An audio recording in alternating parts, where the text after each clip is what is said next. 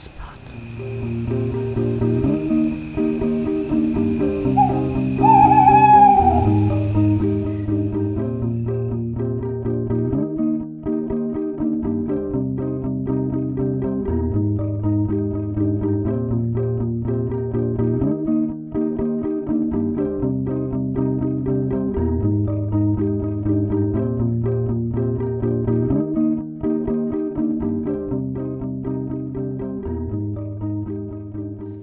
Buongiorno e benvenuti al Couch Pod, il podcast di giustizia climatica, relazioni di lavoro e futuro. Parliamo di cosa non funziona ecologicamente, economicamente e socialmente nel nostro attuale modo di vivere e lavorare. Parliamo di alternative basate sulla solidarietà. Alcune sono già esistenti e altre, molte altre, sono da creare. Io sono Rossana Mauri e oggi ho il piacere di ospitare due studiose dell'Università di Bologna. Susanna Villani, assegnista di ricerca in diritto dell'Unione Europea, e Giulia Del Ben, dottoranda in diritto europeo. Ciao Susanna e Giulia, grazie per la vostra partecipazione. Volete gentilmente presentarvi e raccontarci da cosa nasce il vostro interesse al tema dell'immigrazione climatica? Buongiorno Rossana e buongiorno a tutti gli ascoltatori di questo podcast. Io sono Susanna Villani, assenista di ricerca presso l'Università di Bologna e il mio interesse verso le migrazioni ambientali o climatiche nasce dall'intenzione di esplorare come il cambiamento climatico influenzi le scelte dell'essere umano e della collettività in generale e devo dire che questo grande interesse è cresciuto anche grazie alla collaborazione nell'ambito appunto di un progetto europeo Climate of Change finanziato dalla Commissione europea proprio sulla correlazione tra cambiamento climatico e migrazione, un progetto che sta dando i suoi frutti soprattutto tra i giovani europei in termini di sensibilizzazione. Quindi grazie mille per l'invito. Buongiorno a tutti, grazie mille Rossana per l'invito. Io sono Giulia Dalben e sono una dottoranda di diritto dell'Unione Europea anch'io presso l'Università di Bologna e sono molto contenta di essere qui con gli ascoltatori per affrontare una tematica che eh, diciamo da tempo eh, sta cominciando a avere attenzione soprattutto anche agli occhi eh, dei non addetti ai lavori. Quindi grazie mille per per l'invito e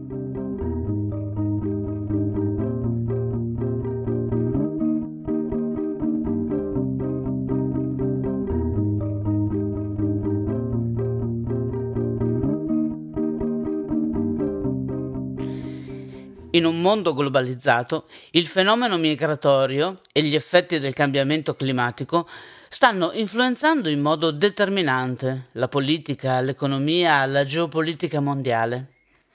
A costo migrazioni e cambiamento climatico perché, anche se la maggioranza degli stati, non solo europei, li tratta ancora come fenomeni distinti, in realtà sono fortemente interconnessi e richiedono risposte sia a livello nazionale sia internazionale l'alterazione delle precipitazioni, l'aumento delle temperature, l'intensificarsi di altri eventi estremi rendono le condizioni di vita delle popolazioni sempre più precarie, costringendole spesso a spostarsi. Ne sono la prova tangibile i contadini e i lavoratori agricoli che dal Messico e dagli altri paesi dell'America centrale migrano stagionalmente negli Stati Uniti i pastori delle regioni del Sahel che si spostano verso i più sovraffollati centri urbani, i numerosi esodi rurali che interessano tutta l'Africa subsahariana, lo Sri Lanka, il Nepal, l'Afghanistan, il Pakistan e anche la Cina. Sempre più spesso le persone utilizzano la migrazione di emergenza come risposta alla crisi climatica. Un appello molto originale è stato quello lanciato dal rappresentante dell'isola dell'Oceano Pacifico, tra le Hawaii e l'Australia, in occasione del suo discorso per la COP26 a Glasgow. Per denunciare i rischi legati al cambiamento climatico nell'arcipelago, il ministro degli esteri dell'isola di Tuvalu si è videoregistrato con le gambe immerse nel mare fino alle ginocchia per dimostrare i danni subiti dal territorio nel suo paese a causa dell'innalzamento del livello del mare. Questa è la situazione della vita reale a causa dell'impatto del cambiamento climatico che necessariamente si interfaccia con la mobilità umana da una parte e la necessità di adottare strategie di adattamento alle trasformazioni dell'ambiente dall'altra. Nella Convenzione delle Nazioni Unite sui cambiamenti climatici è stata istituita una specifica task force sugli sfollamenti e sulla mobilità determinati dagli effetti ambientali dei cambiamenti climatici. Ma nel rapporto sui primi due anni di lavoro della task force le evidenze hanno mostrato una limitata capacità degli Stati di identificare azioni concrete di risposta alle migrazioni climatiche a livello di politiche nazionali. Ora, per cercare di ricostruire la relazione tra ambiente, clima e mobilità umana, così come le sue implicazioni e prospettive future, oggi parliamo con Susanna Villani e con Giulia Del Ben. Io direi, se siete d'accordo, partiamo dai dati. Che cosa ci dicono questi dati sulla relazione tra mobilità e ambiente? Beh, in effetti per inquadrare il tema di oggi occorre innanzitutto parlare di dati e quelli che ci vengono riportati dagli organismi internazionali sono in realtà alquanto allarmanti. Secondo l'Internal Displays Monitoring Center, nel periodo tra il 2008 e il 2014 i disastri ambientali di varia natura, per lo più chiaramente collegati ai cambiamenti climatici, hanno generato un numero di sfollati che ammonta a circa 22 milioni di persone.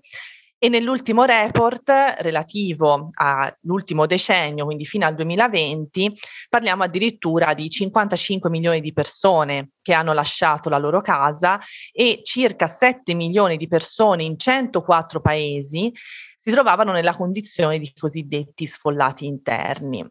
Le previsioni per il futuro sono ancora più preoccupanti, prevedendo che il numero delle persone colpite arriverà a circa 200 milioni nel 2050 e con riferimento al solo continente africano la cifra è pari a 50 milioni nel 2060. Sì, eh, aggiungerei che l'Alto Commissario delle Nazioni Unite per i rifugiati in realtà è già da anni che denuncia la grave situazione nel Corno d'Africa, in Nigeria e nello Yemen, solamente per citare alcuni paesi nel mondo. Infatti, se guardiamo solamente questi tre paesi, registriamo che circa 20 milioni di persone vivono in zone fortemente afflitte dalla siccità e sappiamo che l'effetto più immediato della siccità sfocia in uh, carestie, le quali a loro volta sono causa poi del considerevole numero di sfollati in altri paesi uh, confinanti come il Sudan o l'Uganda. E come citavi prima tu, Rossana, nei piccoli stati insulari o nelle zone costiere nell'Oceano Pacifico si registrano fenomeni davvero allarmanti come inondazioni, forti e frequenti tempeste e il costante innalzamento del livello del mare. E gli abitanti di queste piccole isole, come le isole di Tuvalu, di Kiribati o di Tonga, in realtà sono, queste isole sono destinate a inabissarsi a causa dell'innalzamento del livello delle acque, creando ovviamente dei problemi per le popolazioni che vivono lì, risiedono lì sia in termini di sopravvivenza, ma anche in termini di alternative, quindi di luoghi in cui stabilirsi in futuro. Beh, certo, la storia dell'Homo sapiens è per definizione una storia di migrazioni verso ambienti ecologicamente più favorevoli,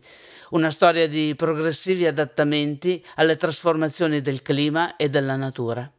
Negli ultimi decenni, però, queste stesse trasformazioni che fino a un secolo fa erano ritenute fisiologiche e non influenzabili, beh, oggi vengono addebitate alla manifestazione della peggiore crisi ambientale mai vista. Quindi, quali sono le caratteristiche di questo fenomeno? Beh, questo è certamente un punto interessante perché in effetti è indubbio che per secoli le persone e le popolazioni si siano spostate da un luogo all'altro anche a causa dei cambiamenti dell'ambiente in cui risiedevano. Per cui che cos'è che è cambiato? Beh, ad oggi, come ben sappiamo, eh, il cambiamento climatico sta avendo e continuerà ad avere un grande impatto nel moltiplicare i disastri ambientali, aumentare la variabilità e anche il verificarsi di eventi meteorologici estremi, comportando, tra le altre cose, una maggiore mobilità delle persone. E questo collegamento è stato anche riconosciuto dalla comunità internazionale, anche se in modo timido, però è stato rilevante perché piano piano ci siamo iniziati a interrogare sulle implicazioni del nesso tra ambiente e o cambiamento climatico da una parte e migrazioni dall'altra. Tuttavia, dal punto di vista nostro, di noi studiosi della materia, la prima grande questione da dipanare riguarda l'origine e le cause di questi spostamenti. Infatti, si può dire che le migrazioni ambientali hanno un carattere multicausale. Beh, in effetti la complessità degli eventi implica una serie di cause, è certo, ma che cosa intendete voi esattamente quando utilizzate questo termine? Ma eh, in realtà ci riferiamo più che altro alla difficoltà e in alcuni casi proprio la impossibilità di ricostruire un chiaro rapporto di causa-effetto tra un evento ambientale e un determinato spostamento di persone. Cioè è molto difficile e complesso stabilire con certezza se l'evento ambientale causi la migrazione di per sé oppure se l'evento ambientale concorra in qualche modo nella scelta individuale della persona sul se e sul quando spostarsi insieme anche ad altri motivi. Uh, secondo varie teorie, in realtà l'evento ambientale e il cambiamento climatico sarebbero una delle varie cause che portano a migrare, tanto che molto spesso si, si afferma che il degrado ambientale e il cambiamento climatico agiscono proprio come amplificatori di situazioni di difficoltà o moltiplicatori di vulnerabilità preesistenti. Pensiamo ad esempio alla povertà, alle malattie, alle discriminazioni o alla presenza o meno di conflitti. Diciamo l'aspetto della multicausalità causalità e gli altri aspetti molto difficili da stabilire a livello empirico eh, sono stati m- molto ben descritti dalla m, cosiddetta working definition dell'Organizzazione Mondiale per le Migrazioni che ha in qualche modo cercato, se non in maniera vincolante, eh, di descrivere quello che è il fenomeno delle migrazioni ambientali. Ma riuscite a identificare quali siano i diversi aspetti che caratterizzano questo fenomeno? Sì, facendo riferimento proprio alla definizione che citava Giulia, in realtà possiamo proprio eh, cercare di ricostruire, semplificando chiaramente, quella che può essere una definizione del concetto di migrazione ambientale, differenziando da una parte quelli che sono gli elementi che riguardano il soggetto o i soggetti che migrano e dall'altra parte invece gli elementi che riguardano più propriamente l'ambiente e il degrado ambientale. Iniziando dal soggetto, diciamo così, eh, e quindi a colui che effettivamente eh, si pone nella condizione di muoversi, emerge in primo luogo che cosa? La problematica relativa alla volontarietà o meno dello spostamento.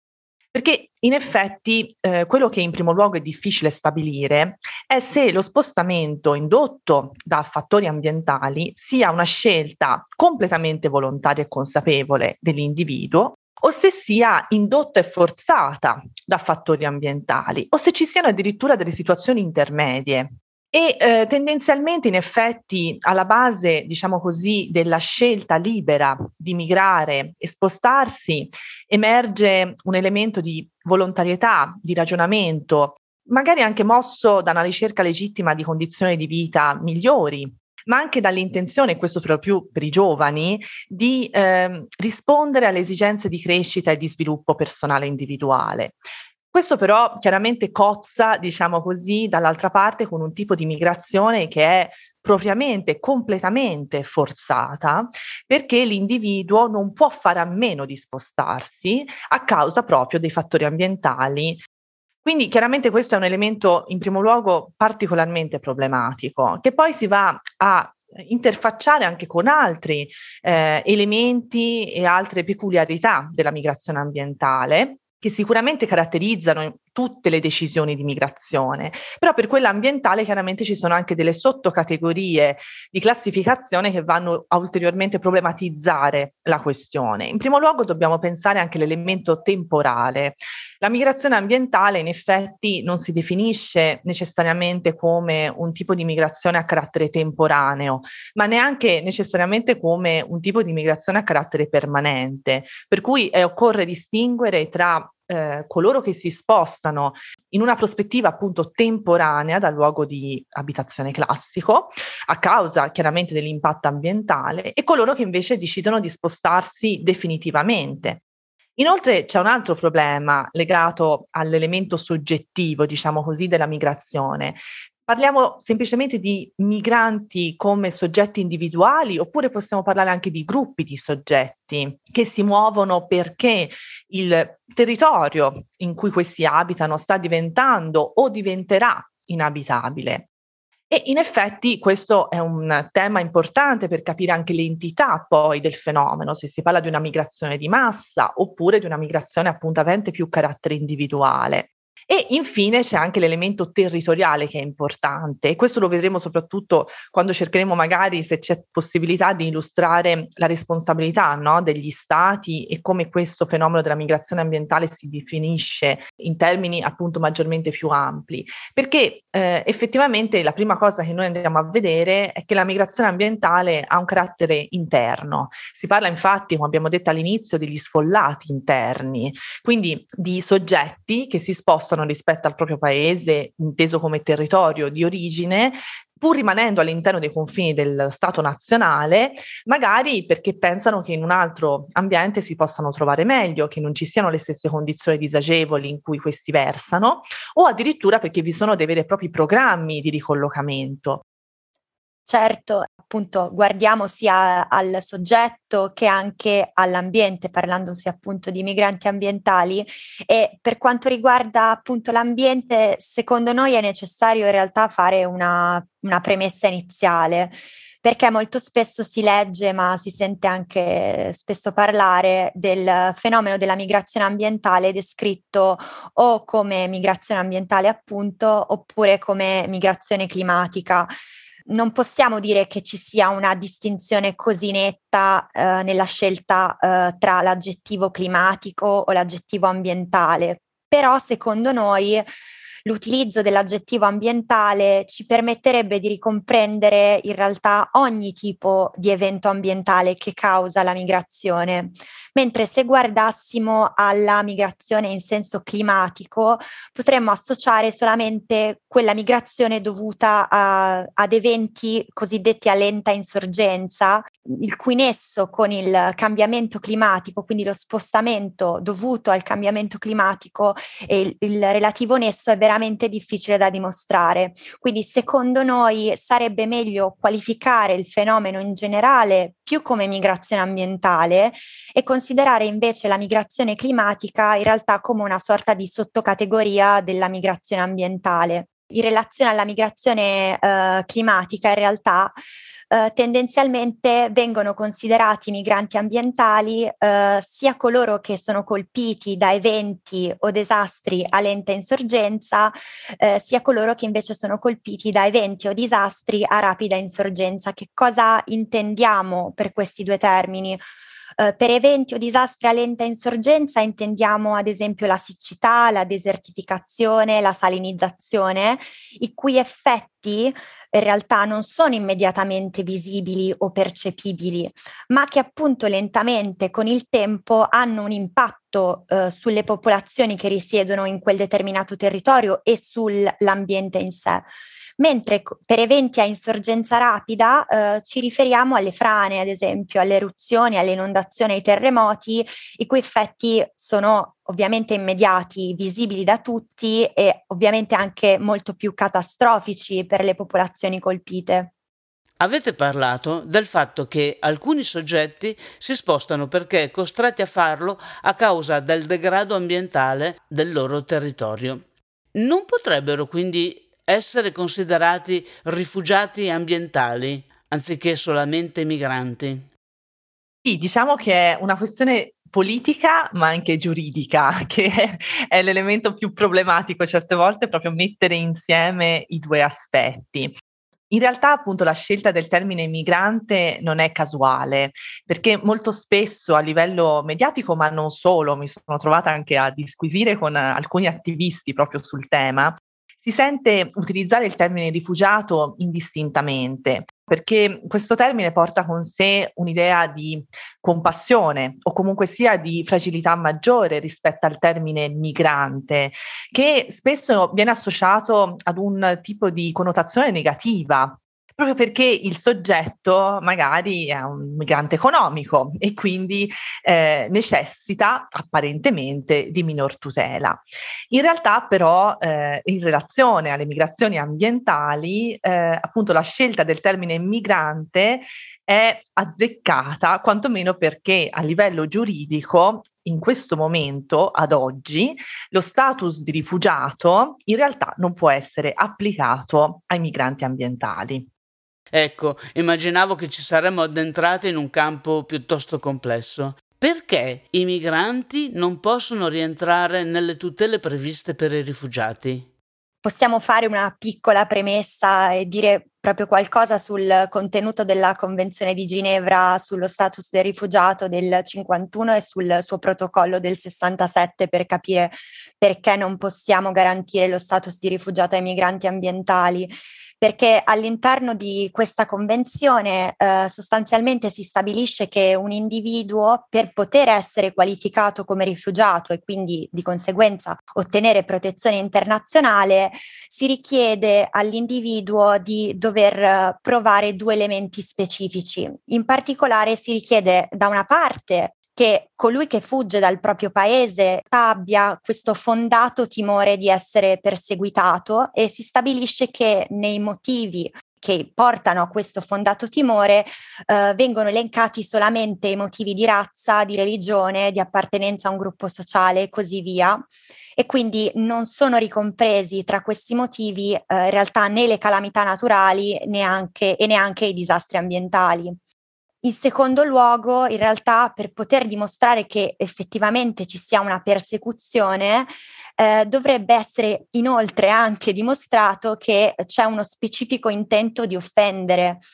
E ovviamente, come è molto facile intuire, nel caso dei migranti ambientali, eh, dal momento che l'ambiente e i fattori ambientali e i disastri non possono essere qualificati come un persecutore, d'altra parte non è neanche possibile eh, dire che quindi l'ambiente abbia uno specifico intento di offendere, anzi al contrario se ci pensiamo gli eventi ambientali non scelgono, quindi cioè, colpiscono indistintamente le popolazioni, non hanno un target specifico o un determinato gruppo di persone che intendono perseguitare. Tra le altre cose aggiungo che se guardiamo alle testimonianze e anche alle interviste che abbiamo fatto durante una serie di visite sul campo per, proprio per il progetto Climate of Change di cui parlavo all'inizio, è interessante notare che eh, la quasi totalità dei soggetti colpiti dai disastri, ma anche dal degrado ambientale e che si sono spostati dal proprio territorio non si considerano e non si qualificano come rifugiati ambientali, per lo più, anzi, questi parlano di migrazione persone. E, eh, ed è interessante perché chiaramente ehm, non è rilevante quando, la percezione individuale nella definizione chiaramente dello status di rifugiato, perché valgono, diciamo così, delle caratteristiche anche oggettive però dall'altra parte è essenziale anche per la ricostruzione della percezione individuale e in un'ottica quindi anche di elaborazione di una nozione nuova che vada potenzialmente a ricomprendere la dimensione ambientale all'interno della questione eh, dei richiedenti asilo o comunque sia appunto dei rifugiati. Per cui questo è un elemento estremamente interessante eh, perché l'individuo pur consapevole delle proprie difficoltà e anche delle proprie vulnerabilità sia individuali che diffuse in realtà non non si riconosce nella nozione di rifugiato. Ora, tornando al concetto chiave di vulnerabilità, che cosa si intende con questo termine e perché è spesso associato alla tematica dei migranti ambientali? Sì, lo sentiamo menzionare veramente molto spesso e in realtà se vogliamo fare una Piccola premessa, i migranti ambientali hanno già di per sé una particolare vulnerabilità dovuta al fatto che eh, non c'è una definizione di cosa siano i migranti ambientali che sia vincolante e neanche in realtà un quadro normativo che sia ad hoc per questa categoria e che quindi garantisca una qualche forma di protezione, però più nello specifico il cambiamento climatico e i disastri ambientali molto spesso appunto agiscono come moltiplicatori o amplificatori di situazioni di vulnerabilità preesistenti. Infatti è molto frequente eh, che coloro che subiscono maggiormente gli effetti negativi del degrado ambientale in realtà, come dicevo prima, si trovino già in condizioni di povertà, di malattia o di discriminazione. Per fare giusto qualche esempio, pensiamo ad esempio al caso delle donne che in alcune culture possono essere maggiormente esposte e colpite dai danni provocati da un disastro ambientale rispetto agli uomini, ma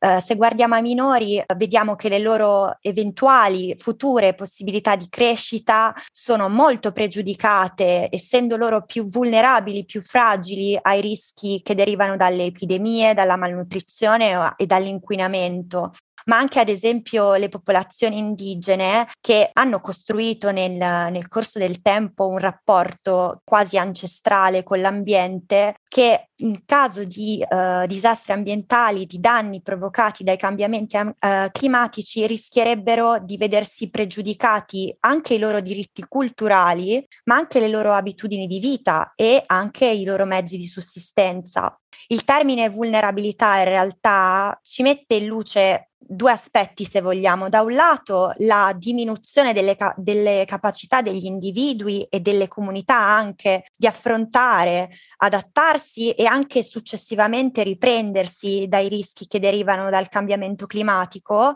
ma d'altra parte ci permette anche di valutare i layer, ossia gli strati di vulnerabilità, ossia i diversi elementi che, come dicevamo prima, combinati tra loro insieme agli effetti avversi del cambiamento climatico e del degrado ambientale vanno a concorrere nella scelta di migrare in altre parti. È un quadro evidentemente molto complesso. Ci sono perlomeno delle convenzioni o degli atti di diritto internazionale che garantiscono un minimo di tutela a questa categoria?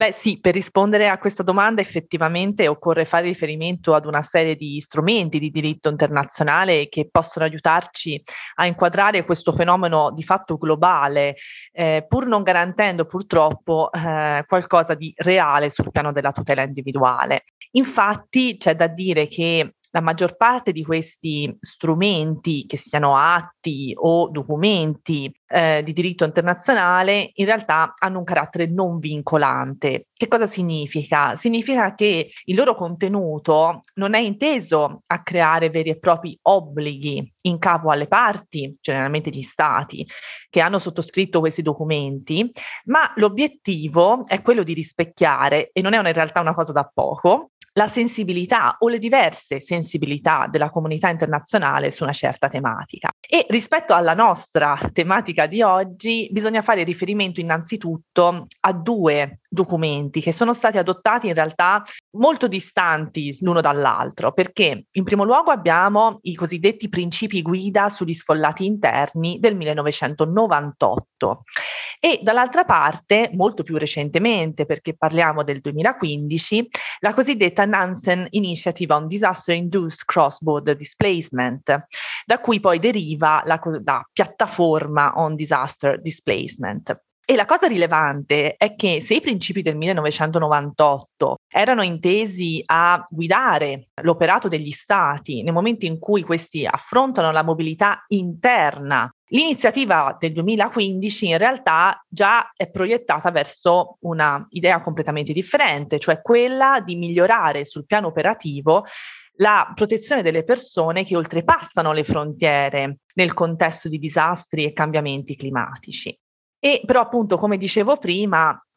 sono strumenti intergovernativi che di fatto non creano vincoli, obblighi per gli stati, indicano una direzione dove andare. Il nuovo patto appunto globale per una migrazione sicura, ordinata e regolare, così si chiama, adottato dall'Assemblea generale delle Nazioni Unite del 2018, prevede degli obblighi per gli stati o per le organizzazioni internazionali. Infatti anche questo eh, patto ha comunque una base di volontarietà, eh, sempre lì incontriamo una forte resistenza da parte della comunità internazionale, soprattutto degli stati, nel vincolarsi no? appunto a obblighi che vadano poi a incidere sulle proprie condotte in materia di protezione o quantomeno anche regolamentazione della migrazione ambientale a mio parere eh, l'adozione del patto è importante perché per la prima volta a livello universale, perché parliamo delle Nazioni Unite, è stata riconosciuta ufficialmente la correlazione tra cambiamenti climatici eh, da una parte e immigrazione dall'altra.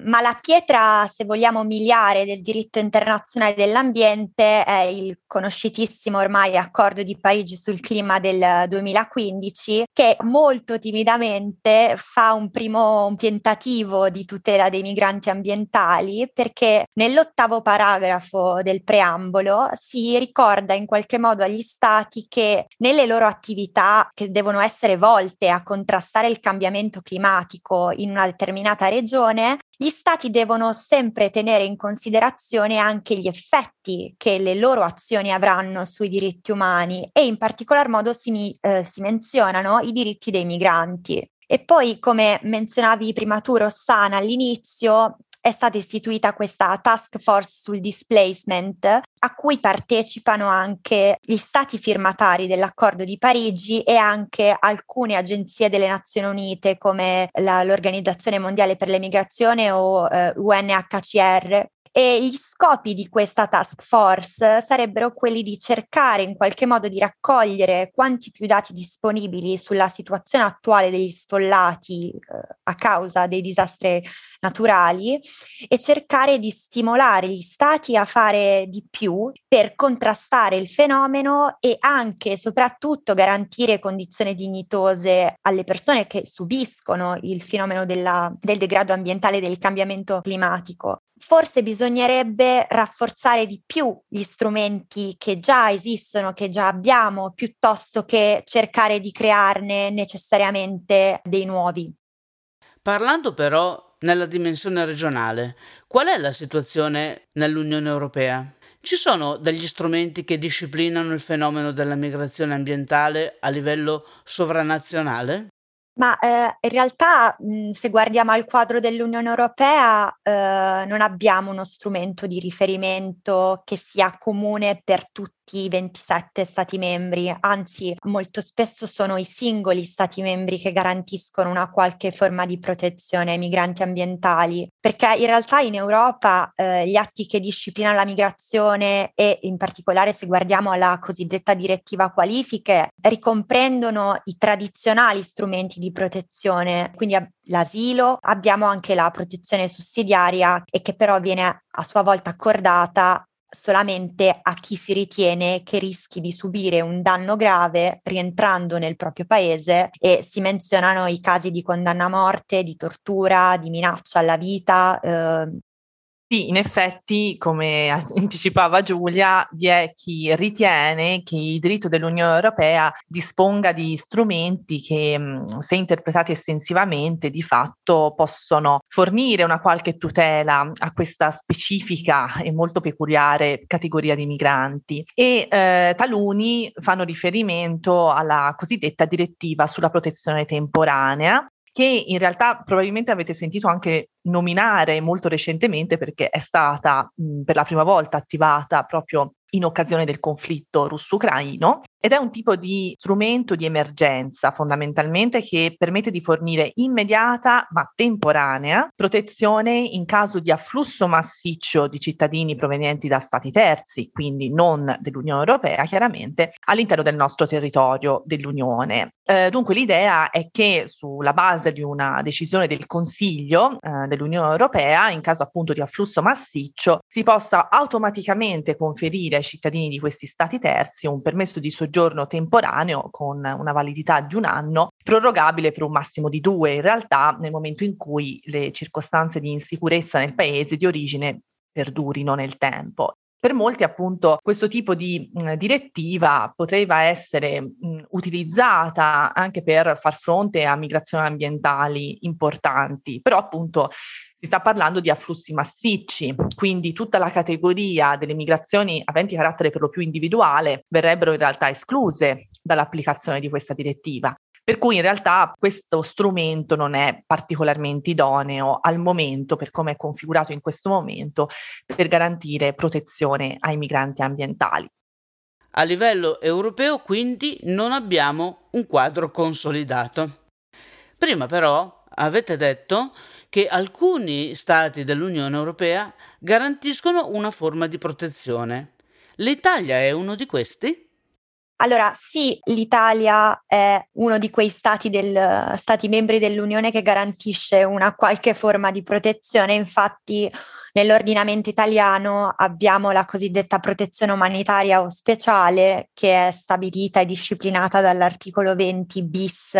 del testo unico sull'immigrazione. E in questo articolo si stabilisce la, la, possibilità di rilasciare un permesso di soggiorno per calamità proprio quando il paese verso il quale lo straniero dovrebbe ritornare versa in una situazione di grave calamità che non consente ri- il rientro e anche la permanenza in, in quel paese in condizioni di sicurezza. Questo permesso tendenzialmente ha una durata di sei mesi, ma può essere anche rinnovato eh, nel caso in cui le condizioni di grave calamità eh, perdurino e permette anche di svolgere attività lavorativa sul territorio italiano. Diciamo, quello che ci stupisce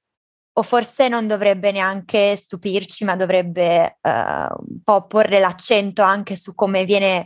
trattato il fenomeno uh, della migrazione ambientale, dei fattori ambientali, di come incidono i fattori ambientali nelle scelte di migrare, è, è, il fatto che negli ultimi anni, e parliamo solamente della Corte di Cassazione italiana, ma anche altri corti uh, nazionali negli altri Stati membri, hanno cominciato a pronunciarsi positivamente sulla possibilità di concedere, eh, nel caso della Corte di Cassazione, la protezione umanitaria, proprio nei casi in cui i fenomeni ambientali e climatici vadano ad aggravare la vulnerabilità che menzionavamo prima, ossia la vulnerabilità socio-economica degli individui. Quindi la Corte ha ritenuto che il pericolo per la vita individuale in realtà può proprio dipendere dalla situazione socio-ambientale del paese d'origine, a condizione però che il contesto che si viene a creare sia tale e di tale, una tale gravità da mettere quindi seriamente a rischio la sopravvivenza del singolo e anche dei suoi congiunti la Corte in realtà per la prima volta ha affermato che la compromissione delle condizioni di vita dignitose dell'individuo va a dipendere, può dipendere da un contesto socioambientale così degradato da esporre l'individuo al rischio di vedere in qualche modo azzerati i suoi diritti fondamentali, come quello alla vita o all'autodeterminazione. Oh, quindi si può dire che l'Italia sia un paese virtuoso?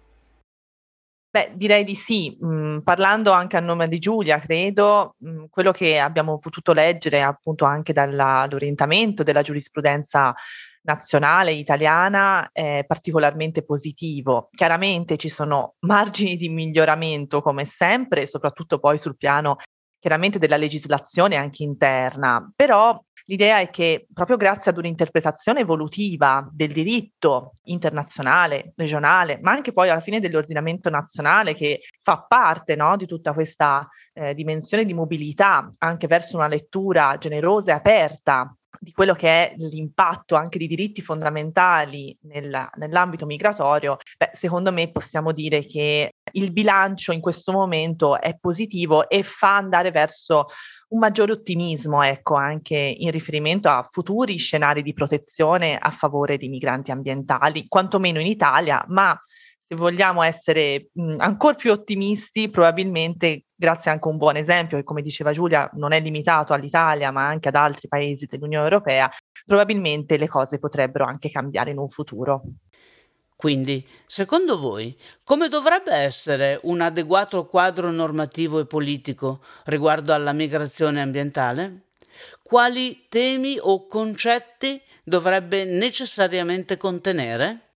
Come cercavamo un po' di spiegare prima e anche in, tutta questa lunga chiacchierata, in realtà quando parliamo di migranti ambientali, in realtà continuiamo a parlare di persone che ad oggi sono in realtà dei fantasmi alla luce del diritto internazionale, del diritto anche europeo. E il fatto che si continui a Uh, non contemplarli non è che ci aiuti a risolvere il problema, anzi la questione della migrazione ambientale può essere vista anche come una sorta di bomba inesplosa. Appunto le previsioni che citava anche prima Susanna sono veramente molto allarmanti e molto spesso in queste previsioni numeriche, in questi dati, non si ricomprendono i morti, cioè non si ricomprendono quelle persone che volendo spostarsi per questioni ambientali poi muoiono magari nel tragitto. Quindi secondo me la prima cosa che dovrebbe farsi è dare una definizione più chiara di che cosa sia la migrazione ambientale andare anche a fondo su quelle che sono le ragioni e le situazioni oggettive che inducono un individuo a migrare,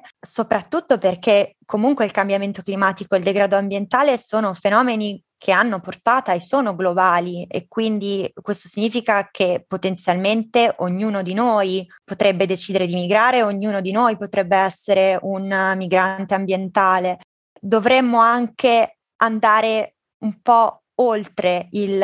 diritto a migrare, che appunto, come diciamo prima, è stato riconosciuto in alcuni ordinamenti,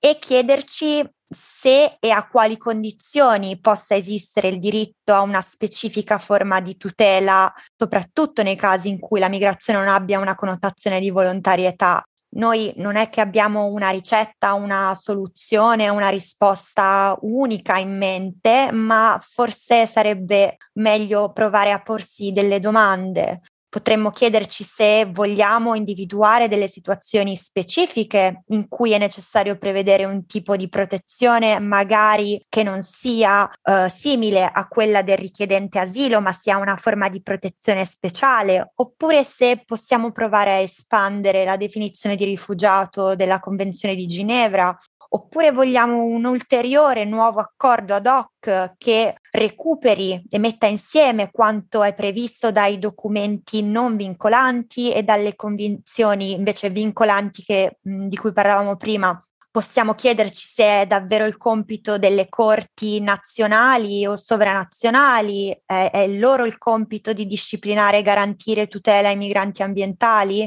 Oppure, altra domanda, potremmo chiederci se la tutela dei migranti ambientali debba arrivare attraverso la creazione o il rafforzamento dei canali di migrazione regolare che vadano in qualche modo a contemplare le condizioni ambientali dello stato di origine come motivo valido per un ingresso regolare in uno stato terzo.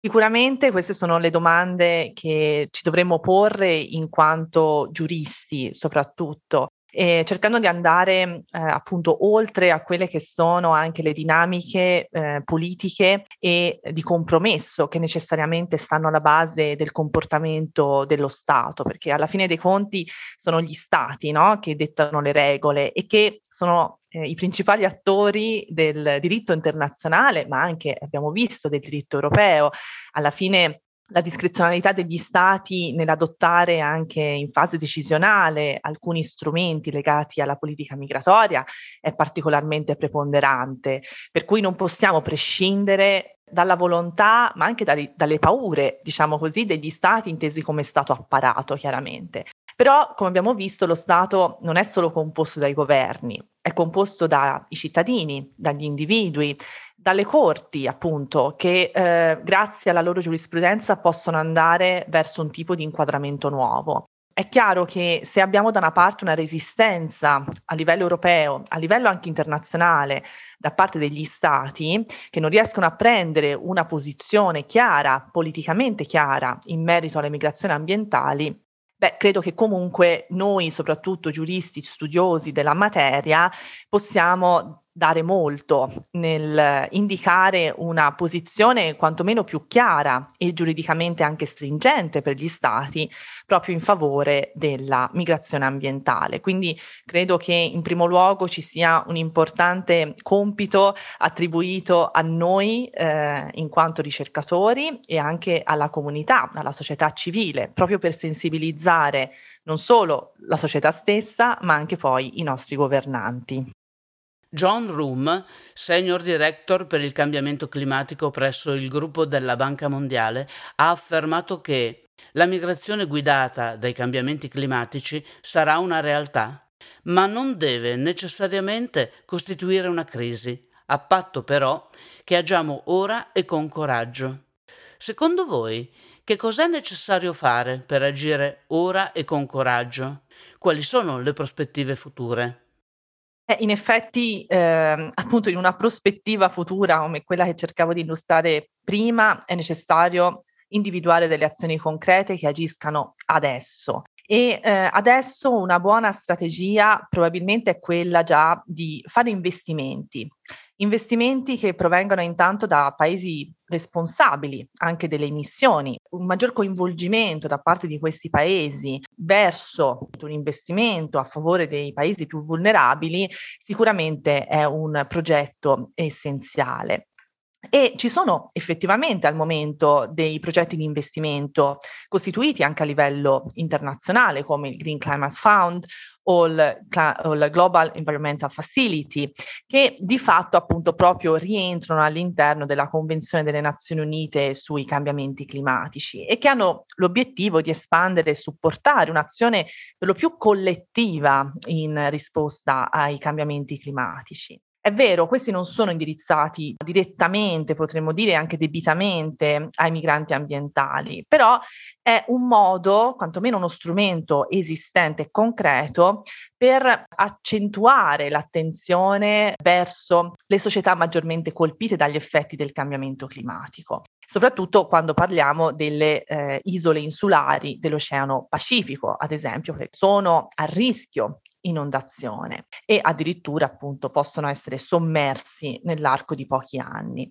Poi non dobbiamo dimenticare come dall'altra parte il tema della migrazione sia un elemento di pressione sociale importante. E quindi per ricollegarmi proprio a quello che precedentemente annotavo sulla importanza dell'operato della società civile, non possiamo dimenticare eh, quanto l'opinione pubblica comunque si stia mobilitando a favore di argomentazioni maggiormente legate alla sostenibilità, alla tutela dell'ambiente, ma anche dell'individuo in un ambiente che cambia, come per esempio eh, il movimento movimento dei Fridays for Future, che chiaramente attingono anche a una dimensione giovanile di una nuova visione del mondo. Eh, a parere nostro, diciamo che la migrazione ambientale fin tanto che non ci sarà una connotazione giuridica chiara e quindi anche eh, strumenti chiari che possano andare a regolamentare da una parte, ma anche a tutelare i migranti ambientali dall'altra nel momento in cui ci troviamo a, eh, di fronte ad una migrazione forzata, reputiamo che comunque una maggior sensibilizzazione e anche responsabilizzazione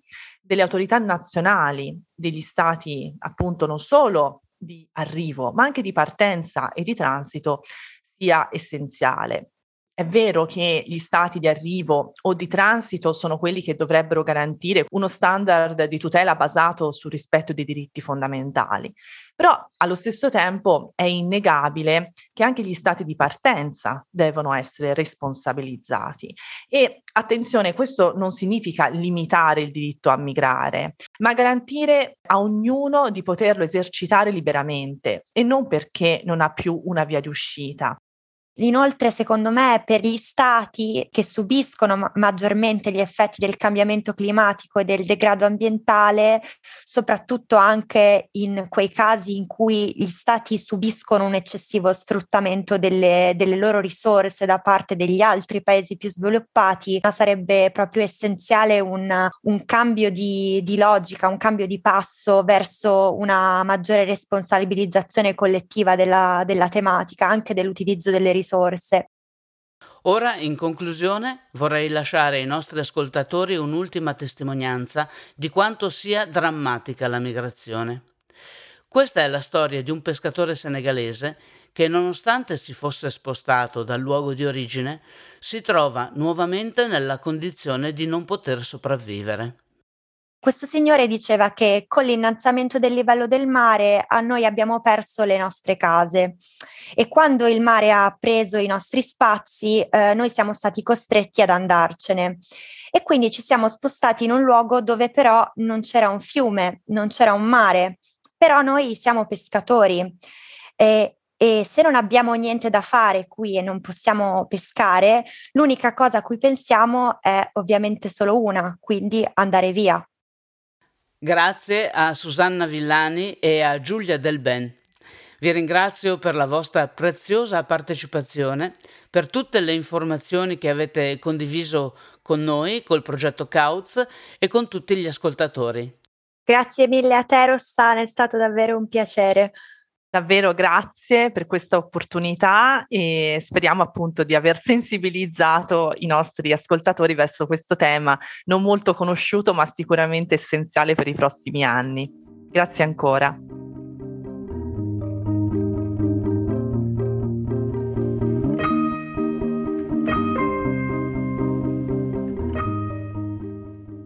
Questo è stato il Couch Pod di oggi. Spero sia stato interessante ascoltarci e che abbiate trovato qualche spunto stimolante in questa puntata. In questo caso potete lasciare una valutazione positiva su Apple Podcast o Spotify, iscrivervi al nostro canale Couchpod e raccomandarci ad altri.